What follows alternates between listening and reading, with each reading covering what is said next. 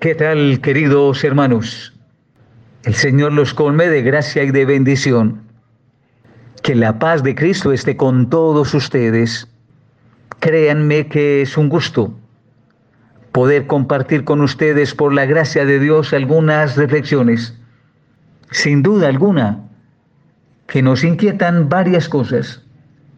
Y en medio de esas realidades, decir una palabra en torno a la Virgen de las Mercedes y una voz de aliento y de consuelo a aquellos que trabajan con el grupo de personas que están recluidas en las cárceles, pero también expresar nuestra condición eclesial de orar por los que están recluidos, de hacer algo por sus familias, por sus esposas, por sus hijos, por su familia, de orar por ellos, por las autoridades y por clamar también justicia, porque muchas de las personas recluidas son inocentes y muchos culpables están en las calles cuando debieran estar entre rejas. Por eso, sin entrar en controversias, digamos que la bondad de Dios permite que nosotros ocupándonos de los que están en las cárceles, adquiramos un tiquete de salvación. Vengan benditos de mi Padre, porque estuve preso y vinieron a visitarme, porque estuve recluido, detenido, y ustedes se ocuparon de mí. La promesa es, vengan benditos de mi Padre a poseer el reino eterno. No se trata de dar el reino baratamente, a un periodista que se empeña a veces bajo el amparo del dinero en defender a una víctima inocente que no es tan inocente, pero que utiliza todas las herramientas periodísticas para dar a conocer, para denunciar, para acusar incluso a los inocentes. Y cuando los medios de comunicación no están al servicio de la verdad, sino también al servicio de la economía, las cosas son distintas, son a otro precio. Y esto nos ocurre con frecuencia. Podemos decir entonces que cuando los medios de comunicación cogen a una persona y la condenan, son ellos los que la enjuician y algunos periodistas hacen las veces de fiscalía, de procuraduría y de juzgados públicos, condenando a una persona, masacrándola y dejándola entre rejas. Y muchas veces esa persona sometida a esos juicios y a esos criterios es inocente porque al fin y al cabo los medios de comunicación manipulados y manipulables hacen que las informaciones y las investigaciones tomen otros rumbos y distorsionen la verdad y la alejen de la verdad que corresponde. Así las cosas. A lo largo de la historia se han presentado muchos acontecimientos mucha gente encarcelada. La palabra de Dios, la Sagrada Escritura nos relata tantas veces hombres encarcelados, los profetas encarcelados, San Juan el Bautista sometido a la cárcel, San Juan el Evangelista condenado a muerte y fue sacado de la cárcel y traído para ser ejecutado.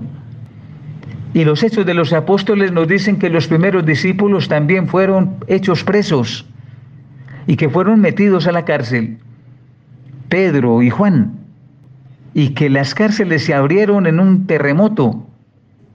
Y los hechos de los apóstoles nos narran también que Pablo en otra ocasión fue también metido a la cárcel y que cuando estaba haciendo oración y cantando, también se abrieron las puertas de la cárcel. Y el que estaba cuidando la cárcel por tratarse de Pablo y de los que estaban con él, sintió tanto horror y tanto miedo que iba a matarse. Y Pablo le dijo, no lo haga. No es que nosotros nos hayamos volado, estamos aquí. Es que Dios nos abrió las puertas de la cárcel, aquí hay algo distinto. Es que es Dios el que está procediendo, es que es Dios el que está orando.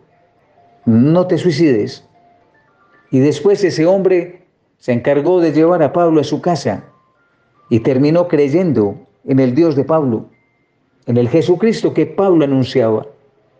Ese es el misterio de nuestra fe. Y así continuaron las cosas a lo largo de la historia. Y han continuado los presos y las cárceles. En un determinado momento de la historia, hacia el medioevo, empezaron las guerras y a llevarse a los perdedores cristianos a reclusiones y a pedir botines por ellos. Y era necesario pagar fianzas. Y entonces surgió una comunidad religiosa por carisma en aquella época y se llamaron los mercedarios. Su tarea y su carisma era fundamentalmente recoger medios para pagar que algunas personas que estaban eh, secuestradas, presas, y por las que se pedía entonces que se pagara eh, se hicieron el esfuerzo en sus pueblos y en las gentes de recoger los recursos que eran requeridos para procurar la libertad de los que estaban esclavizados, de los que habían sido tomados presos en la guerra y llevados a, a modo de botín, y de los que había que pagar una fianza para poder quedar libres. Esos que tomaron esa consideración y ese carisma fueron entonces los padres mercedarios, los que se ocuparon de esta tarea, de este ministerio urgente y necesitado. Pues bien, una vez en las oraciones, en las preocupaciones de su trabajo, los mercedarios encontraron que la Virgen María se les había revelado, se les había manifestado mostrándoles que la obra era una obra buena y que valdría la pena ser considerada y continuada. Esa manifestación es la que se llama la Virgen de las Mercedes, la de los mercedarios, la que los anima y los fortalece para continuar dando gozo y esperanza, liberando, pagando fianzas a través de oraciones por los que están encarcelados la Virgen de las Mercedes. Y esa Virgen de las Mercedes que estamos considerando estos días se constituye entonces en la patrona de los reclusos. De ahí que en estos días celebremos la fiesta del recluso y sea la ocasión para que nosotros consideremos también la bienaventuranza. Estuve preso y viniste a verme. Sí, se trata también de una consideración, de una obra de misericordia, de una obra de caridad. Podríamos buscar mejores condiciones de vida para los reclusos de nuestras naciones y especialmente de nuestra nación colombiana, donde una buena parte pasan completamente hacinados, sin rehabilitación, sin posibilidad de mejorar condiciones de vida por eso muchos de ellos, antes que eh, salir de la cárcel con mejores posibilidades, después de haber crecido y aprendido las lecciones de la vida, salen peor, salen antisociales, incapacitados para trabajar y hacer cualquier cosa. Aprendieron a cometer delitos, aprendieron a ser más malos y más daño a la sociedad. Esto no es justo. Esto no debe ser lo nuestro. Sin embargo, es la manera como nos estamos comportando culturalmente. No solamente metemos a una persona a la cárcel, sino que buscamos las condiciones para que se pudra, literalmente hablando en la cárcel no para que viva en condiciones más dignas y más humanas, sino al contrario, para que se deshumanice y se desdiga de su dignidad humana. Esta es una miseria. En medio de esas realidades, hermanas y hermanos muy queridos, les invito y les animo a una mirada de fe y de amor. Que nosotros los creyentes entendamos y redoblemos nuestra ocupación y nuestra preocupación por los que están en las cárceles. No podemos ser indiferentes. Algunos de nosotros podrá decir y escudarse que es muy difícil entrar a una cárcel, que es prácticamente imposible entrar a una cárcel. Es verdad. Pero esto no excluye que podamos hacer algo por los pobres de manera organizada a través de la llamada pastoral carcelaria. Y los presos podrán entonces, esos hermanos en estas casas de rehabilitación, podrán encontrar en los hermanos que se ocupan de ellos alguna atención a necesidades o la posibilidad que el tiempo que nosotros no tenemos o no disponemos para estar con ellos, que los pueda utilizar otro, que en nombre de nosotros o de nuestra comunidad los asista y está pendiente de las necesidades más apremiantes, que usted, querido hermano o hermana, incluso ya pensionada, podría ser una persona que vaya a enseñar con su propia vida a leer a los analfabetos, a los que no saben leer, que usted con su propia vida, ya con años y con canas, puede ser la mejor lección que puede aprender un recluso, que sí es posible y que se necesita su presencia. Los jóvenes, los colegios y las universidades debieran pasar algunas lecciones visitando a los reclusos y debiera ser cuestión de todos, no de unos pocos. La realidad nos deja lecciones imborrables y la realidad es que hay personas en la cárcel padeciendo y sufriendo demasiado. Algo podemos hacer por ellos, algo debemos aprender de ellos. Siempre nos cuestionarán y siempre habrá interrogantes para nosotros que al celebrar esta fiesta de las Mercedes, oremos también por las familias de los reclusos. Cuánto sufrimiento, cuánto dolor y cuánta angustia, cuánta tristeza. Madres, esposas, hijos, por un hijo o una hija que está en la cárcel. Qué sufrimiento, qué dolor. Oremos también por esas familias sometidas a tener que vivir en la orfandad, aunque tengan el papá vivo o la madre viva, sometidos a vivir como huérfanos, porque o papá o mamá no están con ellos, porque están recluidos en una cárcel. Créanme que no es tan fácil la vida ni los acontecimientos que se dan en ella. Que el Señor nos ayude, que el Señor nos acompañe y que la Virgen de las Mercedes interceda por nosotros y por los que están recluidos en las cárceles. Amén. Virgen de las Mercedes, patrona de los reclusos, dame si puedes la libertad y recursos para salir de esta celda donde me encuentro amargado, pagando una larga pena, la máxima del juzgado. De rodillas te prometo que al vicio no vuelvo más. Yo seré honrado y honesto, me voy a regenerar. Virgen de las Mercedes, patrona de los recursos, mi madre está que se muere, ella por mí sufre mucho, sí, ¿quién le dará de beber? Oye, ¿quién le dará de comer?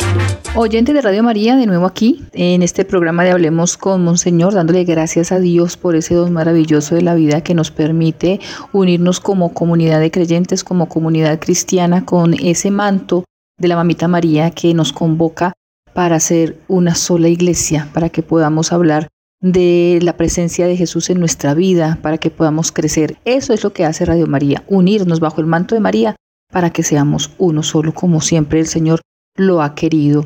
Saludo muy especialmente a cada uno de ustedes, nuestros oyentes fieles que se encuentran allí pendientes de este programa y de toda la programación de Radio María, a las personas que se encuentran en producción, a las personas que hacen posible que todos estos programas estén al aire, al Padre Germán, a todas las personas que nos ayudan y nos colaboran con las diferentes, a Monseñor Julio que nos da orientación sobre las diferentes catequesis que nosotros podemos trabajar aquí en este programa Hablemos con Monseñor, las personas que se encuentran en las clínicas, en los hospitales, que se encuentran privados de la libertad. Hace poco acabamos de pasar precisamente la fiesta de las Mercedes, que Monseñor Julio nos ha hablado ampliamente acerca de este evento tan especial de la Virgen de las Mercedes, patrona de los reclusos.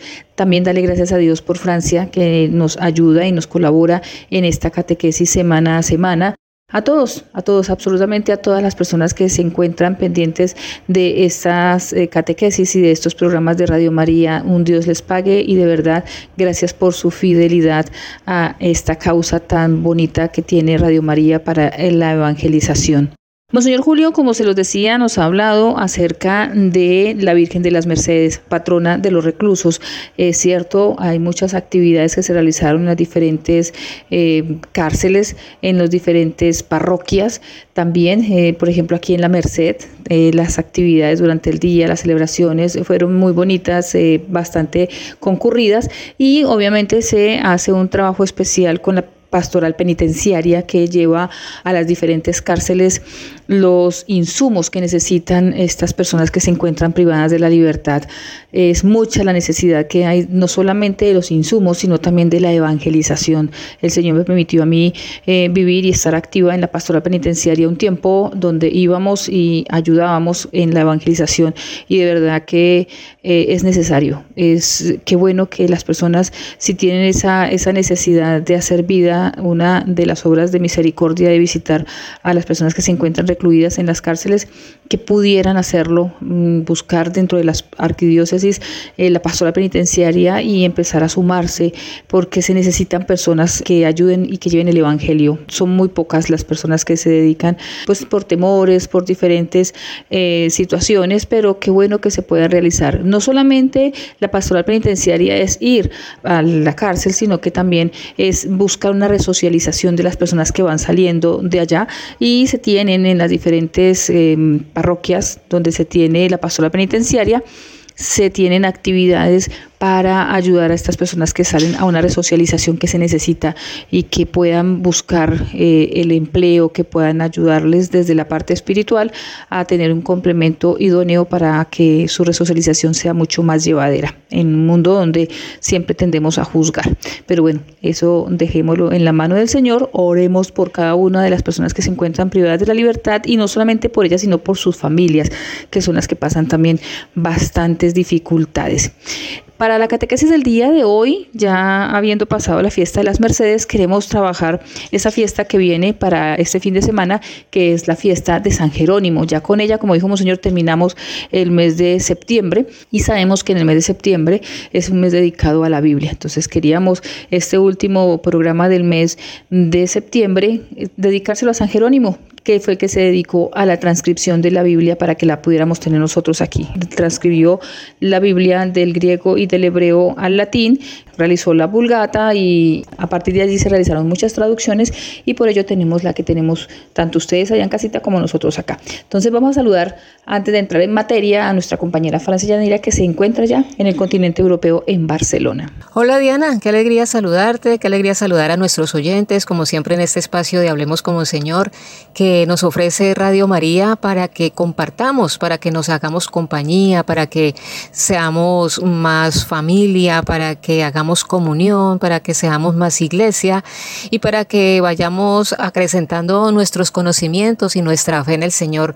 También en Mamita María, tal como lo decía Monseñor hace un rato, pues hemos celebrado días anteriores la fiesta de Nuestra Señora de las Mercedes o la fiesta de la Merced, como se dice acá en Barcelona, en Cataluña. Se celebra esta fiesta, sobre todo en Barcelona, que es una ciudad que está cobijada bajo el patrocinio precisamente de, de esta advocación de María, ¿no?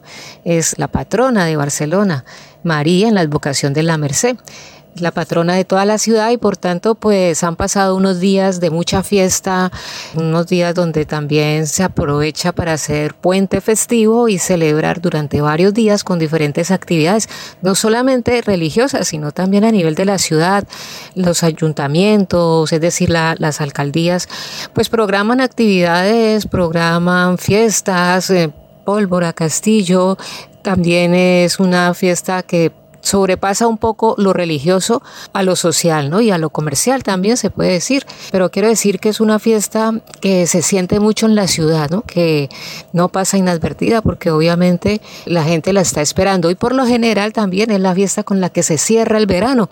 Entonces marca como un antes y un después para las personas de aquí de esta ciudad y pues se ha pasado estos días con esta celebración de las Mercedes, unas mm, Eucaristías también muy dicientes, muy bonitas, muy solemnes, con coros, con todo lo que la iglesia siempre nos presenta, ¿no? Entonces una, una fiesta bastante arraigada y que me hace también acordar mucho de mi arquidiócesis de Cali, ¿no? Sobre todo que sabemos que la Merced es la alcaldesa, ¿no? Entonces, y que tenemos allí en el convento de la Merced, pues esta advocación muy bonita y de, muchos años de tradición que las hermanas agustinas han conservado siempre en los fieles como esa, esa fe y esa devoción y esa también tradición religiosa, ¿no? Entonces ha sido una fiesta que me ha recordado mucho a mi Colombia y mi Santiago de Cali, mi arquidiócesis de Cali. Bueno, eh, eso para hacer un poco de eco también con lo que nos hablaba hace un rato Monseñor Julio. Nosotras ya en nuestro espacio de hoy pues vamos a, tratar como tú lo decías Diana un poco el cierre de este mes de septiembre, que ha sido el mes de la Biblia. Siempre cada, cada septiembre dedicamos eh, en las parroquias, en los grupos y en los espacios eh, de televisión, de radio católicos, a, hablar y, a conocer un poco más sobre este tema. Nosotros ya estamos pues cerrando este mes y por ende pues recordarlo, ¿no? Lo importante eh, y lo vital que es para nosotros como cristianos, como católicos, este libro sagrado que es la palabra de Dios, y también hablar un poco de San Jerónimo, que ha sido el que nos ha hecho esa traducción al latín y, con eso pues ha abierto como las puertas para que se vaya traduciendo a otros idiomas eh, más, más modernos, ¿no? más contemporáneos, y que todos hoy en día podamos tener ese acceso a la Sagrada Escritura, tener ese acceso a la palabra de Dios y poder tener allí la base de toda nuestra fe. Qué bueno, Francia, que nos comentes y nos ayudes a conocer un poquitito más de la cultura europea y saber que Nuestra Señora de la Mercedes es la patrona de Barcelona. Qué interesante esas actividades y saber que para ellos están esperados por el festivo que tienen allá en España precisamente en Barcelona. Bueno, nosotros vamos a entrar en materia aquí con San Jerónimo. San Jerónimo, su nombre completo era Sofronio Eusebio Jerónimo.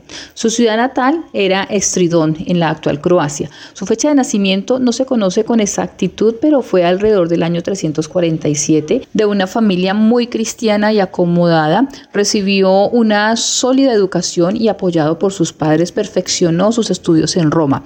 Allí se entregó a la vida mundana, dejándose llevar por los placeres, pero pronto se arrepintió y recibió el bautismo y se enamoró de la vida contemplativa. Por esta razón se mudó a Aquileia y se convirtió en parte de una comunidad de ascetas. Esos ascetas son personas que buscan la perfección espiritual, viven en renuncia de lo mundano y en una disciplina eh, muy exigente de todo lo que tiene que ver con el cuerpo. Algún tiempo después, él abandonó esta comunidad decepcionado por las enemistades que habían surgido en ese ambiente. Partió luego para el oriente y se detuvo en Trier y volvió a Estridón y partió de nuevo. Permaneció unos años en Antioquía, donde perfeccionó su conocimiento del griego y luego se retiró como ermitaño al desierto de Chalkis, al sur de Alepo. Durante cuatro años se dedicó plenamente a sus estudios, aprendió hebreo y transcribió códigos y escritos de los padres de la iglesia. Fueron años de meditación, soledad e intensa lectura de la palabra de Dios que también lo llevó a reflexionar sobre la brecha entre la mentalidad pagana y la vida cristiana.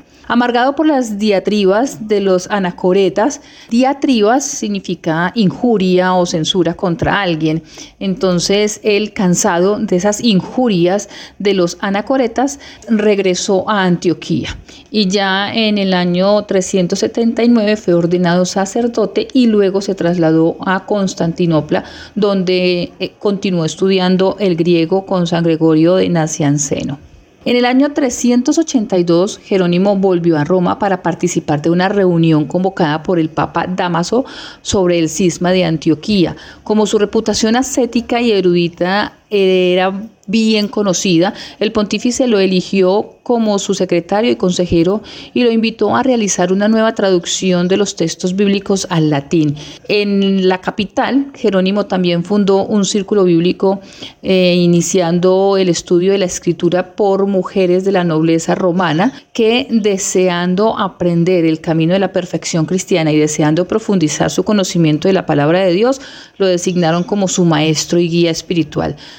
Dado que las estrictas reglas que surgían a sus discípulos eran consideradas demasiado duras, se comprende por qué su rigor moral no fue compartido por aquel tipo de clero demasiado laxo. Jerónimo tampoco era bien visto por otros muchos debido a sus modos agresivos y a su carácter difícil. Además, condenaba rigurosamente los vicios, las hipocresías y a menudo polemizaba con los sabios y entendidos. En estas condiciones de contrastes, cuando Damaso murió, decidió mejor volver a Oriente y en agosto del año 385 se embarcó en Ostia para para llegar a Tierra Santa, acompañado por algunos de sus fieles monjes de un grupo de sus seguidores, entre ellos la noble Paula con su hija Eustoquia, que se embarcó en una peregrinación, llegó a Egipto y luego se detuvo en Belén, donde abrió una escuela que ofrecía su enseñanza de forma gratuita. Gracias a la generosidad de Paula, construyó un monasterio masculino, uno femenino y un hospicio para los viajeros que visitaban los lugares santos. Ya San Jerónimo pasó el resto de su vida en Belén, dedicándose siempre a la palabra de Dios, a la defensa de la fe, a la enseñanza de la cultura clásica y cristiana y a la acogida de peregrinos. Un hombre impetuoso, a menudo polémico y peleonero, que era detestado pero también muy amado. No era fácil dialogar con él. Sin embargo, dejó un gran delegado al cristianismo con su testimonio de vida y sus escritos.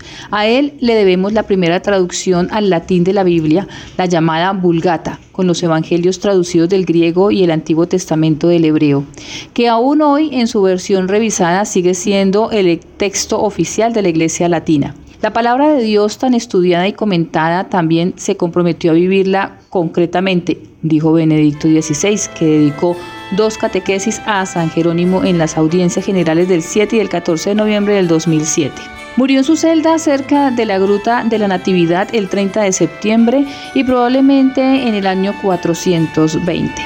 Estridón vio la luz de un hombre elegido por Dios. A la escritura se consagró y por ella vivió.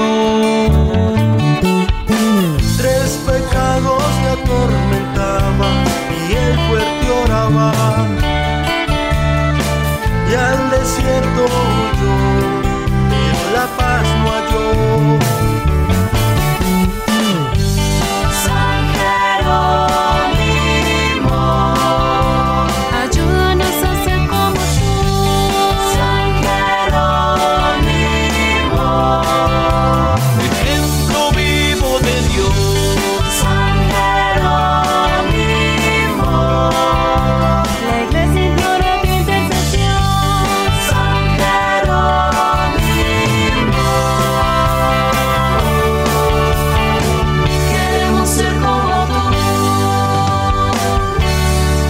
sido numerosas las traducciones que se han hecho de la Biblia.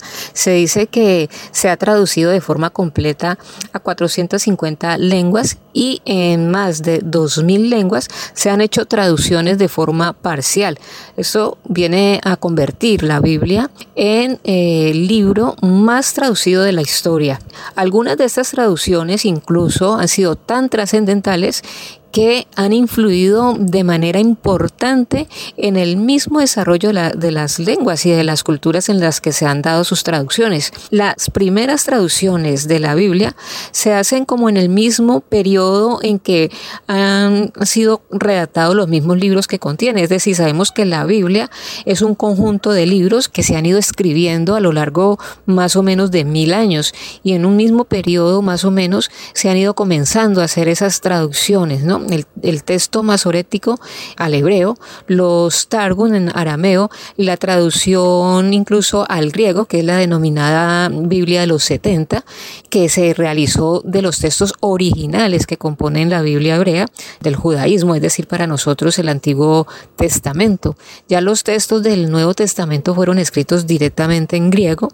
Esa versión que sigue siendo utilizada en buena parte de la cristiandad oriental, además de las traducciones de la Biblia a otros contextos, ¿no? En diferentes ámbitos lingüísticos, algunas de, estas traducciones eh, se cuentan entre las más antiguas incluso, aunque hay traducciones anteriores o más antiguas que se llamaban Vetus Latina, se cuenta que la traducción al latín que hizo San Jerónimo en el año 382 ha sido la traducción más dominante para la cristiandad occidental y continúa haciéndolo para el catolicismo hasta la edad contemporánea. Sí, es una traducción que hace San Jerónimo en el año 382. Entonces podemos ver cómo la Sagrada Escritura, la palabra de Dios, ha sido el libro más traducido de la historia, ha sido traducido a tantas lenguas, en principio, tomadas de dialectos muy originales, muy antiguos, y pasando incluso después al latín, que abre la puerta para ser traducida a muchísimos otros idiomas más actuales, ¿no? Nuestros idiomas de ahora. Por eso es tan importante esa traducción que hace San Jerónimo en el año 300 82. Ya a finales de la Edad Media ya habían aparecido traducciones totales o parciales de la Biblia en lenguas vulgares, romances y germánicas.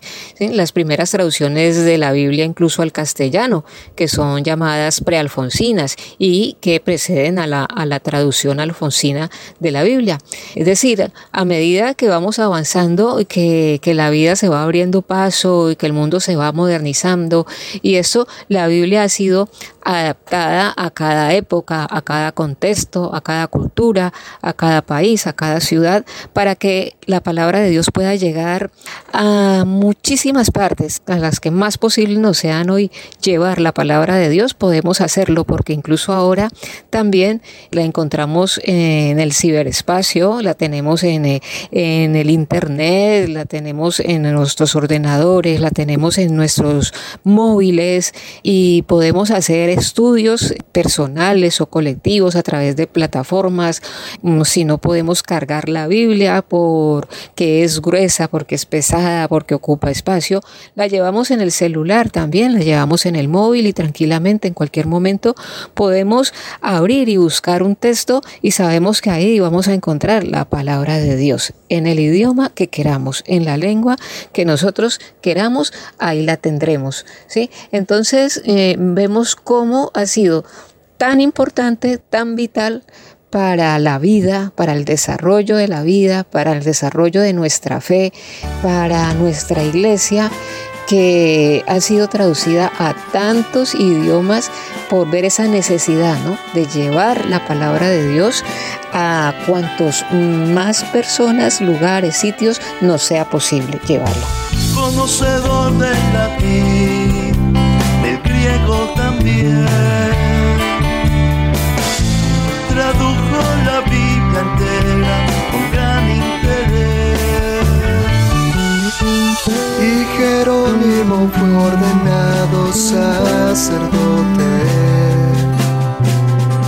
A la edad de 40 años se dispuso a terminar sus años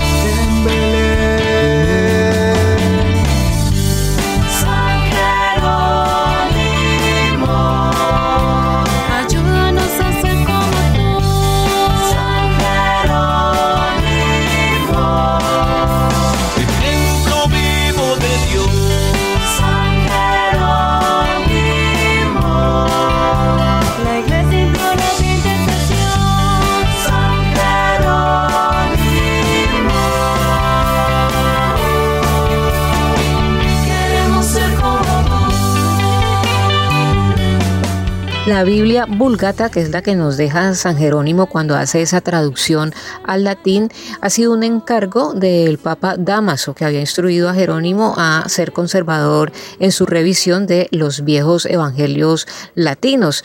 Es posible eh, ver ahí en San Jerónimo la obediencia a ese mandato del Papa de la preservación en la Vetus Latina, que son las Biblias que se utilizaban antes de la Vulgata, y de, de ser muy observador en, en la variante del vocabulario latino para, para los mismos términos griegos, es decir, hacer una revisión muy minuciosa de los términos, de las frases, en que están redactados los libros de la Biblia, ¿sí? Así por eso, entonces, al pasar a la Biblia búlgata, algunos términos tienen un- una traducción más exacta y no se utiliza a veces la misma frase en el Evangelio, por decir, de San Mateo, al Evangelio de Marcos o al Evangelio de Juan, para un mismo término, ya que eran libros que eh, se estaban traduciendo al latín, pero de idiomas diferentes, de lenguas diferentes. Entonces, así por lo menos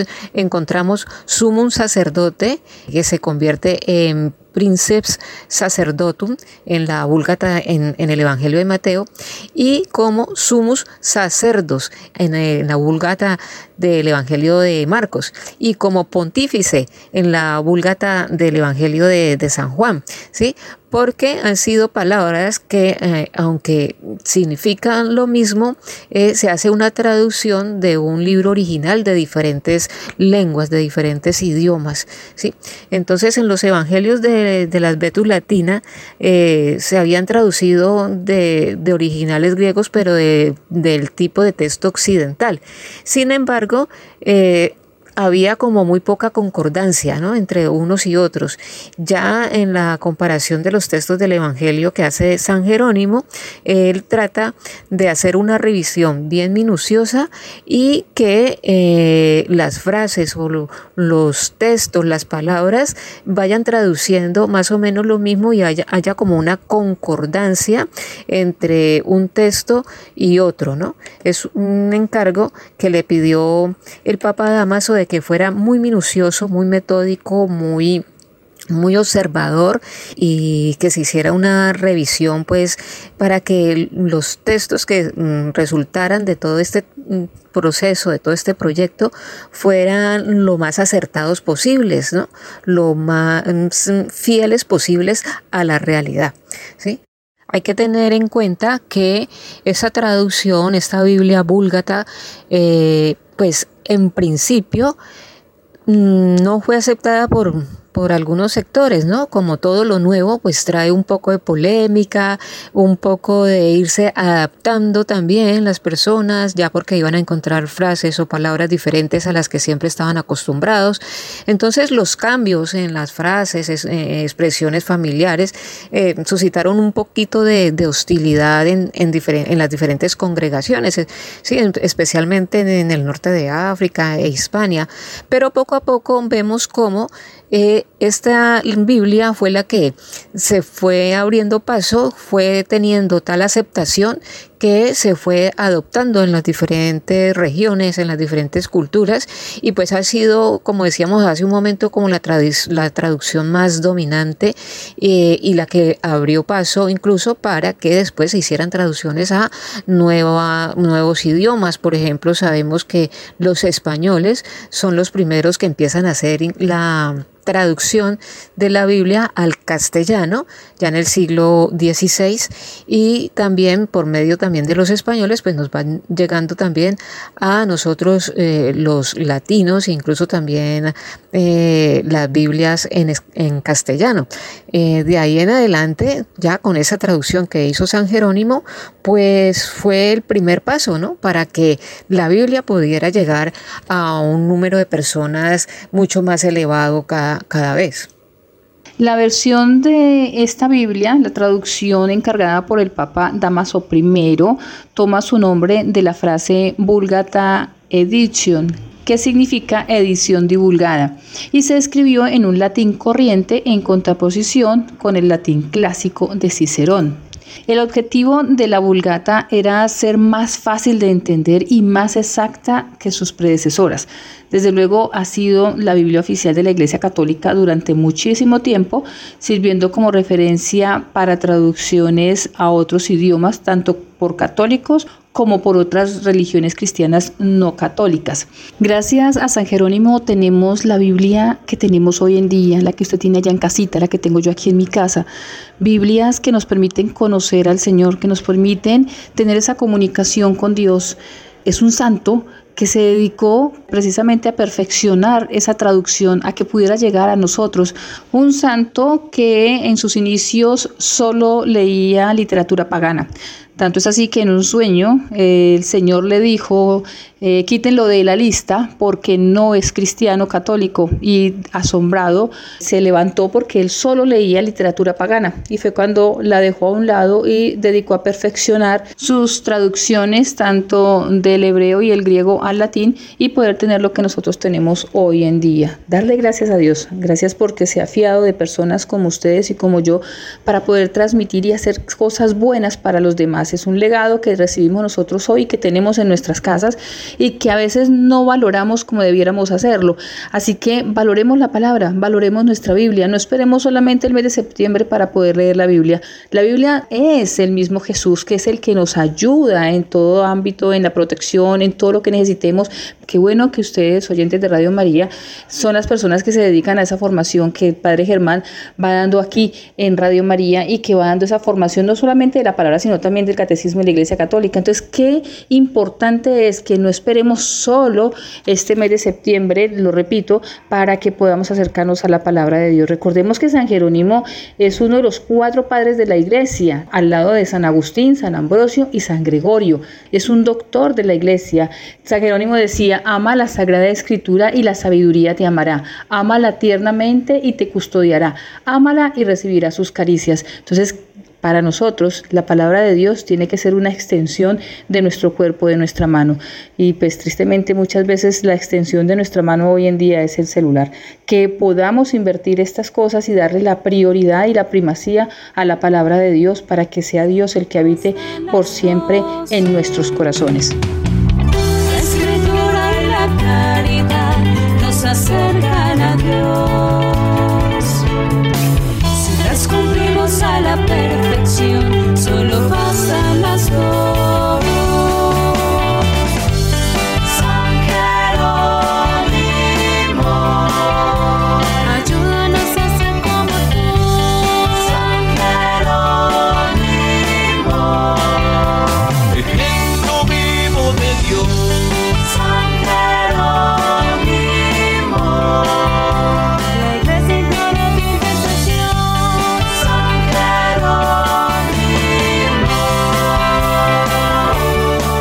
Los escritos que nos ha dejado San Jerónimo, cartas o epístolas que son sus obras más importantes por la variedad de su contenido, de su temática, por la calidad también de su estilo literario, donde él argumenta todo y se nota esa especialidad y esa profesionalidad que tenía incluso como un gran latinista, ¿no? Muy es, un experto del latín y de, y de otros idiomas también. Pero hablando directamente de agiografía, se le deben a él los escritos de concretamente de tres vidas de santos. La vida de San Pablo Ermitaño, la vida de San Malco, el monje cautivo, y la vida de San Hilario. Y también es preciso señalar que se aproximan al mismo género numerosas evocaciones que hace de santas, de mujeres romanas que él conocía en su epistolario. ¿sí? Algunas de sus obras de origen apologético son también La perpetua virginidad de María, la carta para Pamaquio en contra de Juan de Jerusalén, diálogo contra los luciferianos, Vigilancio y contra Pelagio. Y podemos eh, mirar incluso también en algunos de sus escritos, nos deja como ver eh, una postura que él tenía sobre las relaciones físicas entre los hombres y las mujeres, que incluso él consideraba que eh, no eran lícitas ni siquiera entre el esposo y la esposa dentro del matrimonio. Eso como para mirar un poco como esa mm, radicalidad y ese carácter tan fuerte y tan radical que tenía San Jerónimo para tratar ciertos temas, ¿no? Eh, que le llevaron incluso a tener muchos contradictores por ese carácter y esa forma con la que él expresaba las cosas con las que él no estaba de acuerdo. Ya luego, bueno, también hay muchos libros eh, dedicados a él, ¿no? Muchas biografías que han hecho sobre él y muchas obras literarias hispánicas, pues inspiradas precisamente en la vida de San Jerónimo. Y ya para ir terminando nuestra catequesis del día de hoy, solamente eh, algunos daticos que no se nos pueden pasar y es que San Jerónimo no fue el creador de la Biblia, él contribuyó en su traducción al latín, el Papa Damaso I fue quien reunió los primeros libros de la Biblia en el Concilio de Roma en el año 382 y estos papiros estaban en hebreo y griego y fue este santo quien los tradujo al latín porque el Papa Damaso I se lo solicitó. En cuanto a la identidad que tiene San Jerónimo con un león. El león con el que se representa a este santo significa las dificultades y desiertos por las que tuvo que pasar. San Jerónimo es considerado como el patrón de Croacia y Medellín, aquí cerquitica, aquí en Colombia, así como de Santa Fe. Existe una orden de clausura monástica fundada en su honor llamados la Orden de San Jerónimo y asimismo es considerado patrón de los archivos de las bibliotecas y de la arqueología. También San Jerónimo tiene una historia en la gruta de Belén. Recordemos que San Jerónimo se fue a Belén, pero para perfeccionar todo lo que tenía que ver con el y así poder hacer una traducción mucho más fiel de la Biblia para que la tuviéramos nosotros como la tenemos hoy en día. En ese entonces eh, la gente se retiró toda de la gruta de Belén y se quedó rezando eh, San Jerónimo allí en ese lugar. Luego escuchó en su interior que el niño Jesús le decía, Jerónimo, ¿qué me vas a regalar en mi cumpleaños? Él le respondió, Señor, te regalo mi salud, mi fama, mi honor, para que dispongas de todo como mejor te parezca. El niño Jesús añadió y le dijo, ¿ya no me regalas nada más? Y San Jerónimo le dijo, oh mi amado Salvador, por ti repartí ya mis bienes entre los pobres, por ti he dedicado mi tiempo a estudiar las sagradas escrituras. ¿Qué más te puedo regalar? Si quisieras, te daría mi cuerpo para que lo quemaras en una hoguera y así poder desgastarme todo por ti. Entonces el niño Jesús le contestó, Jerónimo, regálame tus pecados para perdonártelos. Es ahí donde el santo, al oír estas palabras del niño, empezó a llorar y exclamó, loco tienes que estar de amor cuando me pides esto. Entonces San Jerónimo pudo decantar el amor de Dios. Él, antes que cualquier otra cosa, te pide un corazón humillado y arrepentido y que pidas perdón por las faltas cometidas. Eso es lo que nosotros debemos hacer todo el tiempo. San Jerónimo murió en el año 420, un 30 de septiembre. Por eso para nosotros es importante que empecemos a amar la escritura, que podamos entender el sacrificio que se tuvo para poder tenerla nosotros en nuestras casas hoy en día y recordar que San Jerónimo siempre decía que ignorar la escritura es ignorar a Cristo. Así que ya con lo que Jesús le dijo a San Jerónimo en su momento en la gruta de Belén, simplemente saber que a través de las sagradas escrituras podemos aprender a tener un corazón contrito, un corazón sincero para encontrarnos frente a frente con el Señor. Bien, oyentes de Radio María, hemos llegado al final de nuestra catequesis del día de hoy, pidiéndole al Señor que nos dé ese espíritu que nos ayude a entender las Sagradas Escrituras cada vez que nos acercamos a ellas, que nos ayude a ser cada día mejores hijos de este Padre que nos ama tanto y que nos ayude cada vez a ser mejores hermanos. Nos encontramos, si el Señor lo permite, en la próxima semana en otro programa aquí de Hablemos con Monseñor. Los dejo en este momento con la bendición de Monseñor Julio Hernando García. Muchas gracias queridos hermanos por su amable sintonía. Terminamos este mes de septiembre puestos en las manos del Señor y pidiéndole que la próxima semana nos encontremos, si Él lo dispone así, para un nuevo programa, para iniciar el mes de octubre, para iniciar el mes de las misiones, para comenzar nuestro trabajo pastoral y nuestro compromiso apostólico. Que el Señor los bendiga. En el nombre del Padre, del Hijo y del Espíritu Santo. Amén. Muchas gracias, queridos oyentes.